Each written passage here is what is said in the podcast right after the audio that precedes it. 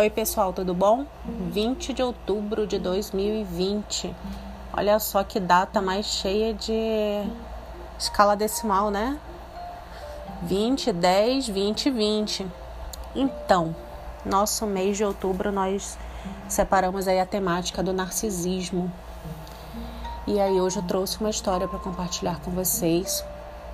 É, eu soube de uma pessoa que, que tem assim um talento maravilhoso na parte da literatura.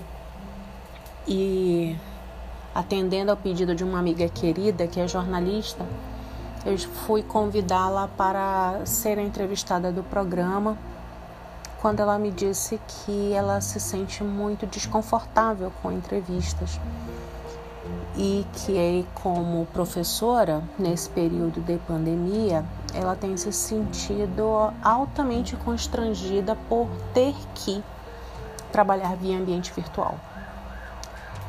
E eu já ouvi um pouco da história dela que ela já compartilhou com, comigo e com mais algumas outras pessoas. E aí me veio novamente a lembrança né, sobre os, efe os efeitos que as pessoas narcisistas colocam ainda lá na nossa infância, no começo da nossa vida e de repente no decorrer da nossa vida, já machucados ali na infância. E o narcisismo ele se aproveita e se instala e continua é, macerando as nossas feridas, né? Então, uma das coisas que o narcisismo faz sobre nós é nos deixar sentir desamparados, né? sentir que nós não somos suficientes é, para fazer alguma coisa, que nós sempre estamos aquém, né? que é, a gente não consegue é, se abrir para todos os nossos potenciais.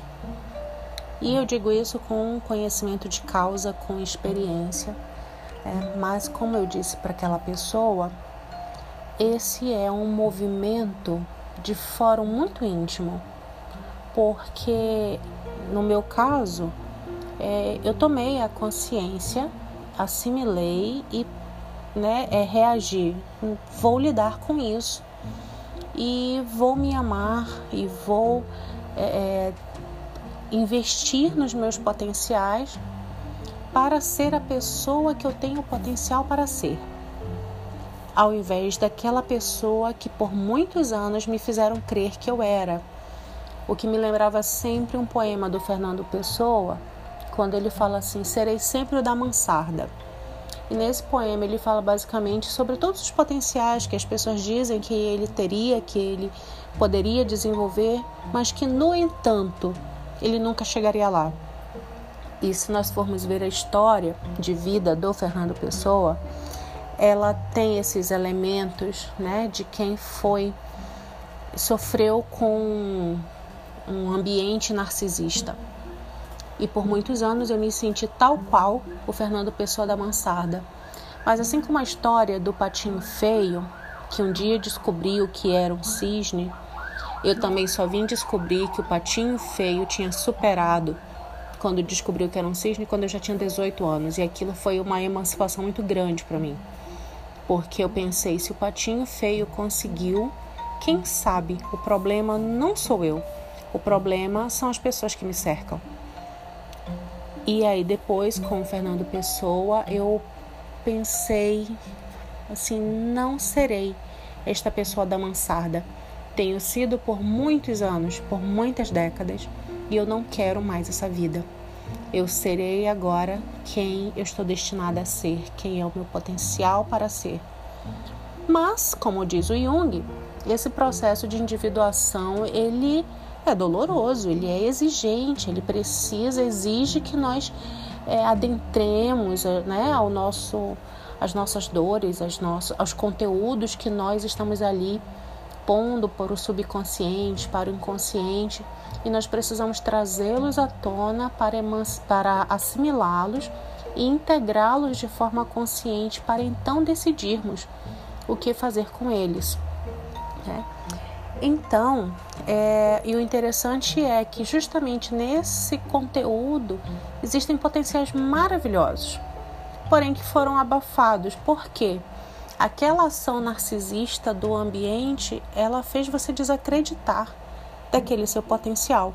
E de repente você, até por exemplo, no caso dos escritores, você até escreva. Porém, você acha que quem é que vai se interessar em ler? Por que, que você se destacaria como um autor, como um escritor? Quem é que disse que ia ter relevância aquilo?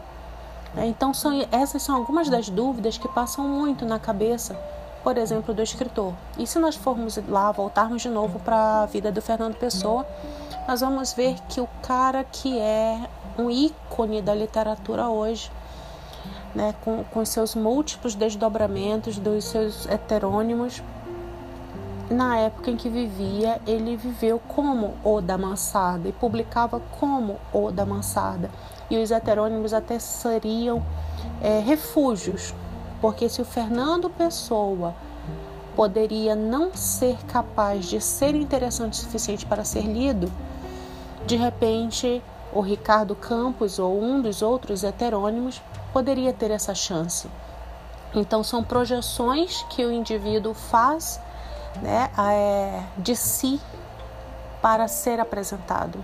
Então, no caso do Fernando Pessoa, é, é talvez seja o caso mais interessante né, no ambiente literário. Mas nós vamos ver no decorrer da, da história aí que vários autores recorreram a isso, a um pseudônimo e algumas mulheres, inclusive, utilizaram pseudônimos masculinos para poderem publicar, para poderem ser levadas a sério. Né? Então, voltando ao caso da pessoa com quem eu conversava, é, estava me falando sobre essa dificuldade e eu falei sobre é, esse movimento, essa dinâmica interior que ela é de fórum muito íntima, porque só cabe a você, na condição de aquele que passou por abusos narcisistas, decidir se você quer continuar sendo a pessoa da mansarda, aquela que nunca será nada, como o Fernando Pessoa escreveu, ou se você vai ser a fênix que vai renascer no seu processo de individuação consciente. Um beijo grande para vocês, fiquem na paz, a gente se vê na terça-feira que vem.